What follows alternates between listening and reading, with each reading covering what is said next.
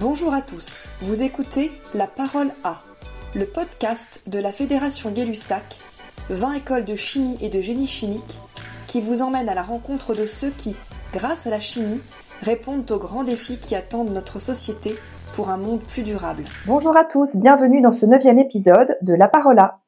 Depuis la Nef des Sciences de Mulhouse, au cœur du campus de Lilleberg, le campus de l'Université de Haute-Alsace, nous parlons aujourd'hui de médiation scientifique. À travers l'exemple de l'École nationale supérieure de chimie de Mulhouse, l'ENSCMU, et des actions menées ici par la Nef des Sciences, nous tâcherons de répondre à la question pourquoi et comment rendre les sciences accessibles à tous? Je suis très heureuse d'échanger sur ce sujet avec Samuel Fouchard. Euh, Samuel, vous êtes directeur des études de l'ENSCMU et président de la Nef des Sciences, et Anna Laniti de Le Monte.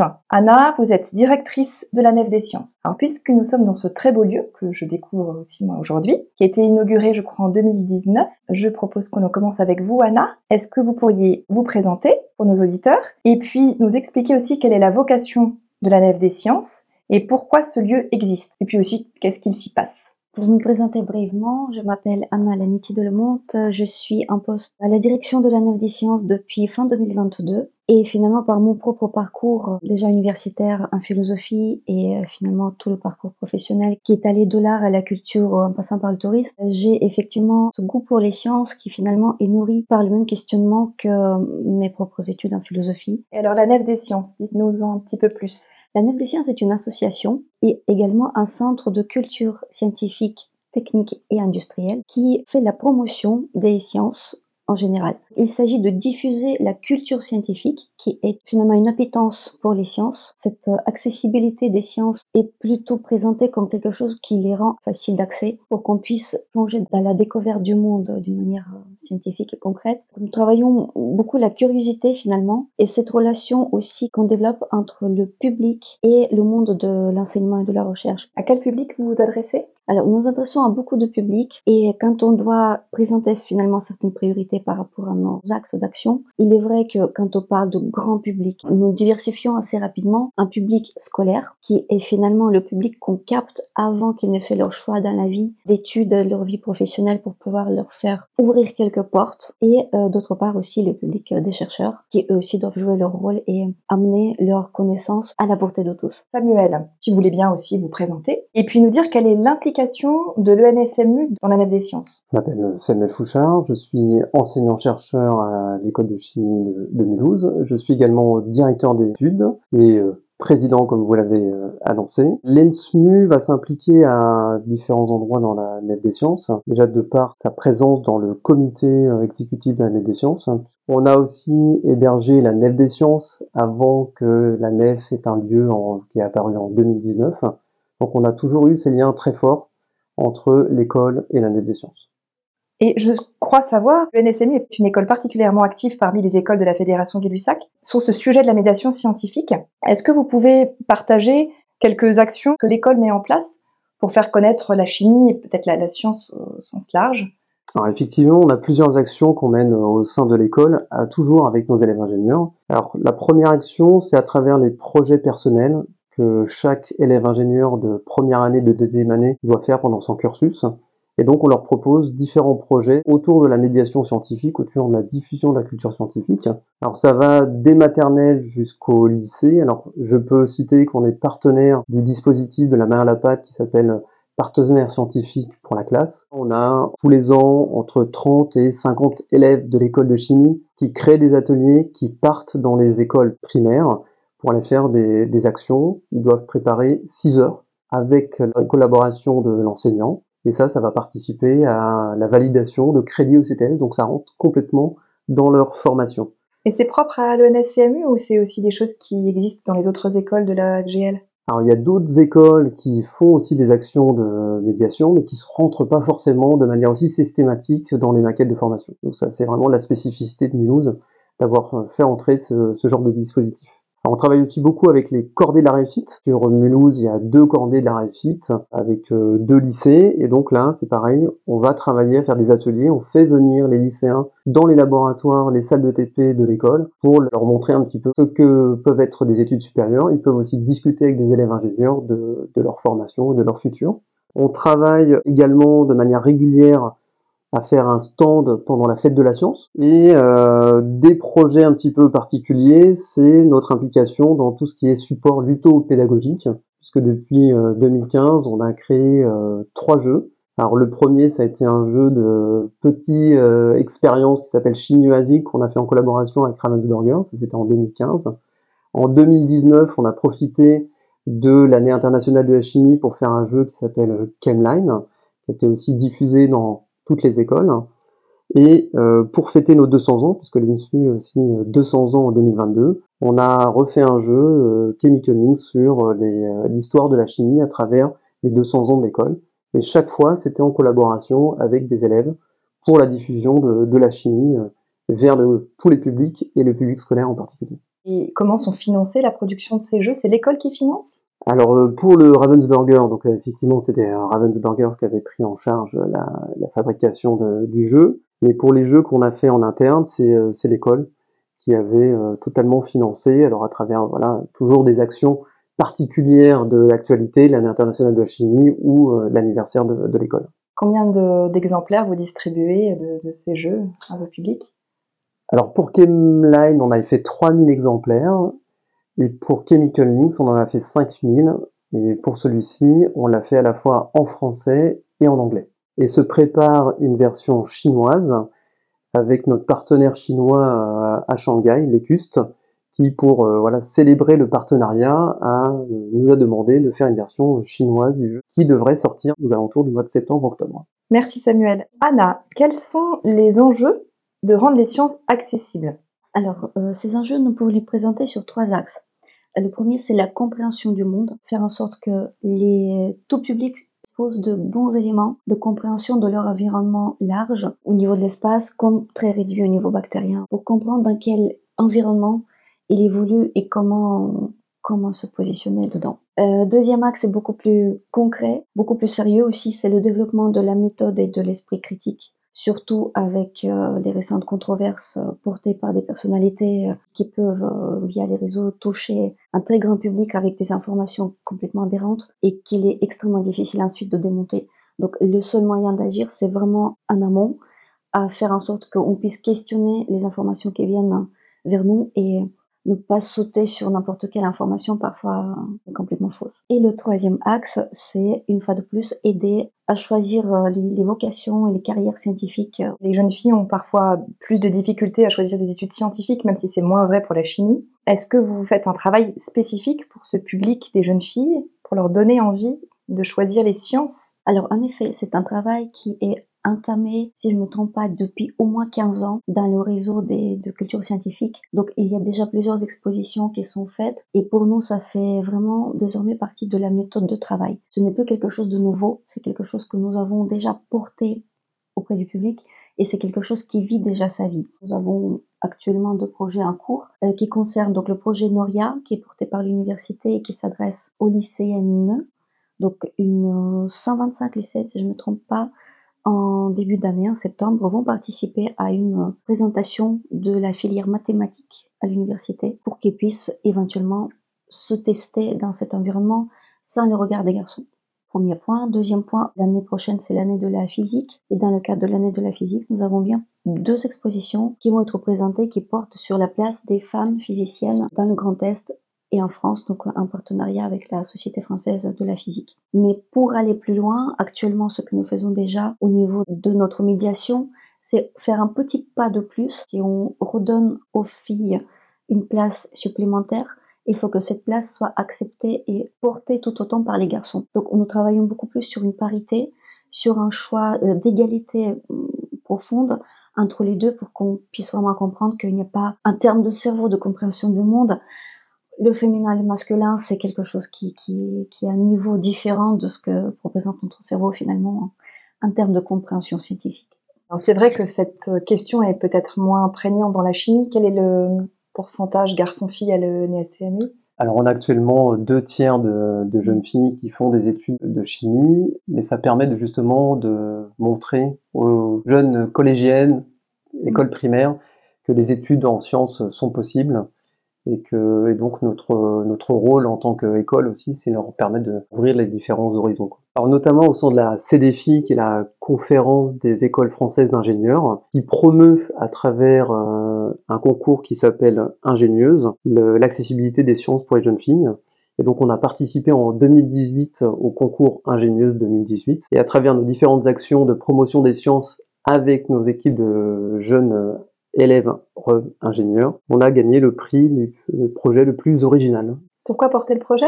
C'était nos actions de médiation dans ah. les écoles maternelles, dans les écoles primaires, euh, collèges, vraiment à tout niveau. Ils ont pas récompensé un projet en particulier, mais vraiment la démarche qu'a mis en place euh, l'ENSMU pour la diffusion des sciences euh, vers les jeunes filles. Est-ce qu'on explique pourquoi les jeunes filles s'orientent vers la chimie et pas vers les mathématiques ou la physique? Alors c'est difficile de l'expliquer clairement. Je pense que la chimie, voilà, c'est quelque chose de concret. Hein. La chimie, c'est vraiment la science qu'on a autour de soi. Voilà, tous les matériaux qu'on va utiliser proviennent de la chimie, donc c'est facile de s'y projeter. Après, nous, à l'école de chimie de Mulhouse, on a une particularité puisqu'on forme à la formulation et la cosmétologie. Ça attire un peu plus de jeunes filles que de, jeunes garçons, mais voilà, néanmoins, on a quand même déjà des garçons qui s'orientent vers ce genre d'études. Pour rendre ces sujets, tous ces sujets scientifiques compréhensibles, attractifs, parfois la science paraît pointue, on est un peu timide par rapport à la science, on pense qu'il faut avoir des connaissances pour comprendre. Comment vous faites pour vous adresser à des publics tout jeunes? C'est toute la question. Euh, déjà, nous y répondons par euh, une grande valeur euh, de, nos, de nos collaborateurs qui sont également qui ont également une place très importante dans notre réseau au quotidien. C'est eux qui conçoivent tous les projets de médiation, leur réalisation, leur côté pratique, quels sont les éléments qui seront compréhensibles pour un, un enfant qui a 5 ans? Donc c'est avant tout déjà un appui sur nous les professionnels du réseau de culture scientifique. Ensuite, nous nous appuyons bien sûr sur les chercheurs. Nous utilisons aussi beaucoup, euh, comme disait Samuel, euh, d'approches plus ludiques. Donc les jeux souvent aident beaucoup. Et euh, actuellement, par exemple, nous sommes en train de préparer une exposition qui s'appellera Tente ta science. Donc c'est une exposition qui se destine aux collégiens et aux lycéens et qui finalement joue justement à faire sauter les verrous les uns après les autres par rapport à tous les billets euh, cognitifs, par rapport à tous les préjugés. Et sous forme d'exposition, ça présente euh, un parcours qui amène le, visiteur à se questionner sur lui-même, sur ses connaissances et finalement peut-être ramener euh, le public à se détendre face aux sciences et accepter que c'est pas forcément un monde extrêmement complexe. Tout l'intérêt, c'est vraiment l'expliquer au plus simple que ce qu'il a devant lui, ce n'est rien d'autre que les éléments de son environnement habituel, abordés sous d'autres sujets, d'autres formes, d'autres euh, lectures. Est-ce que vous avez des exemples de, projets récents, euh, d'actions que vous avez mises en place pour des publics spécifiques? Euh, Oui, tout à fait. Il y en a deux qui me viennent à l'esprit. Nous proposons un dispositif qui s'appelle Explorer Achat.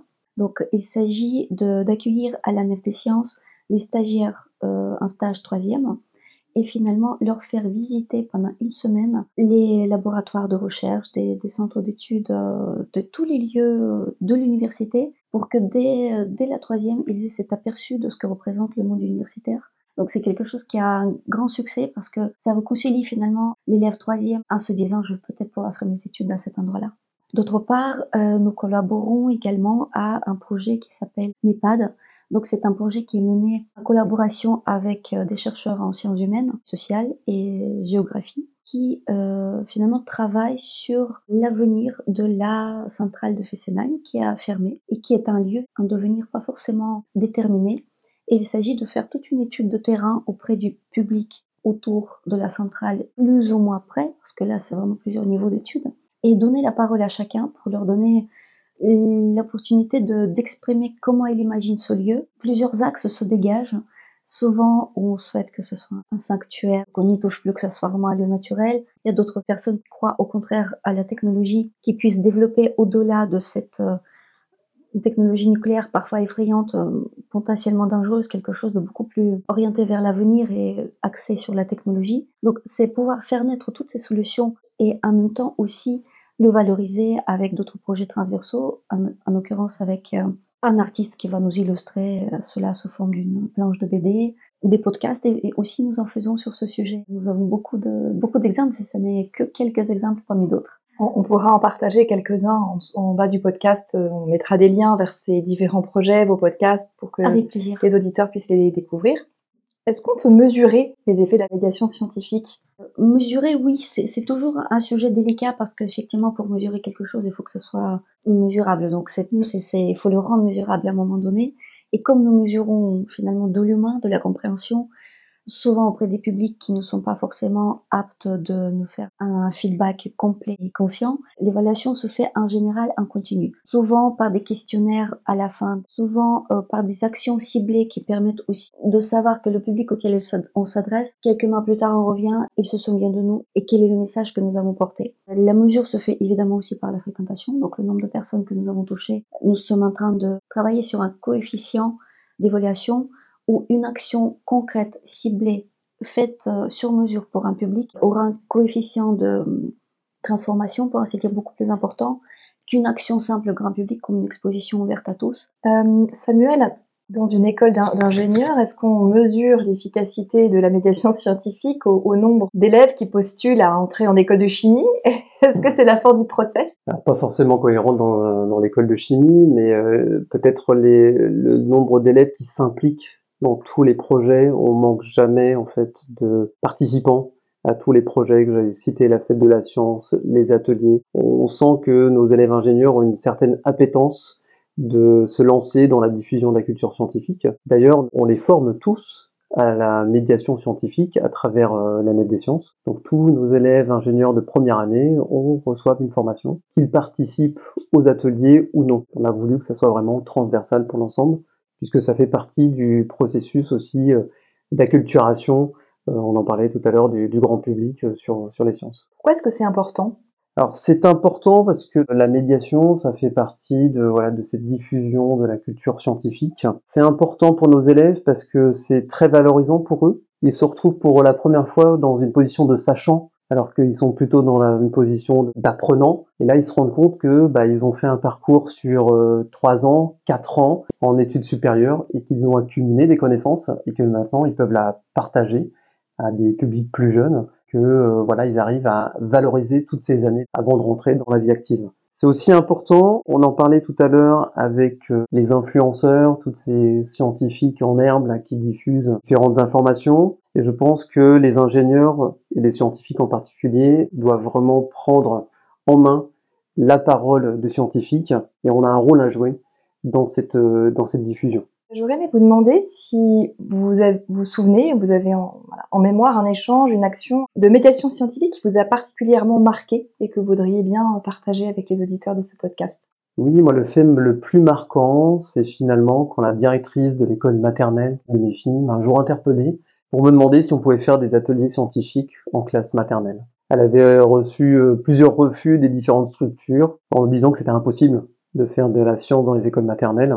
donc moi je lui ai dit ben, on allait le faire. J'ai demandé les élèves ingénieurs s'ils étaient partants l'année d'après. Donc euh, on a constitué le premier groupe de travail pour faire des ateliers de chimie pour euh, amener cette, cette science dans l'école maternelle. Et là, c'est l'émerveillement dans les yeux des enfants. Et quand on est revenu l'année d'après, parce qu'on y revient tous les ans depuis euh, cinq ans maintenant, et quand ils nous voient avec nos zooms blanches, ils nous disent voilà, c'est la chimie qui arrive. voilà, c'est euh, on a gagné puisque ils, ont retenu le terme, ils ont même retenu les, noms de la verrie hein, après un an. Donc euh, voilà, ils sont vraiment très concentrés dans leurs différentes activités. Donc ça, c'est le premier fait marquant. Voilà, vraiment, on peut travailler dès le plus jeune âge à faire les sciences. Et là, plus récemment, c'est euh, à travers les différents euh, supports pédagogiques qu'on a créés, c'est une candidate sur Parcoursup a souhaité rentrer à l'école de chimie et qui a mis dans sa lettre de motivation qu'elle avait découvert l'école grâce au jeu Chemline qu'on avait fait euh, quelques années auparavant. Donc là, on parlait de mesurer mmh. l'impact de la culture scientifique. Ben voilà, on peut mesurer l'impact à travers ces actions sur le long terme, après 3-4 ans, on voit arriver déjà à l'école de chimie les premiers euh, candidats, les premiers mhm. élèves qui ont euh, découvert la chimie grâce à nos actions Alors c'est moins un souvenir d'action que volonté de rebondir sur un terme qui m'a touché euh, de Samuel, c'est l'émerveillement. C'est effectivement plus dans la qualité, la construction de nos actions. c'est le jour où j'ai compris que cet émerveillement pouvait faire partie de ce que nous présentons, que c'est quelque chose qui est là pour euh, nous, nous, nous réconcilier finalement avec un monde, un mouvement parfois effrayant, parfois menaçant, parfois incompréhensible. Donc finalement le rendre possible grâce à ce sentiment de grandeur finalement par rapport à la moindre chose qu'on puisse voir. et que les sciences peuvent nous y amener. Et finalement, c'est tout le cheminement que s'enclenche, l'écoute de ce qui nous entoure. Et enfin, aboutir à l'idée d'un partage. Parce que quand on a compris, quand on a arrivé à une certaine connaissance, c'est spontanément l'enjeu. Et c'est aussi l'enjeu de la médiation scientifique, c'est de le partager, c'est de le transmettre et de le rendre euh, aussi public que possible. Merci Anna et Samuel de nous avoir fait rentrer dans l'univers de la médiation scientifique, la nef des sciences. Et à bientôt. Merci d'avoir écouté notre podcast. Vous pouvez vous abonner sur vos plateformes d'écoute à La Parola, puis de Science et Vimachini, les podcasts de la Fédération Gay-Lussac. Likez et partagez nos épisodes. Suivez-nous sur les réseaux sociaux Facebook, Instagram, Twitter et LinkedIn. À bientôt.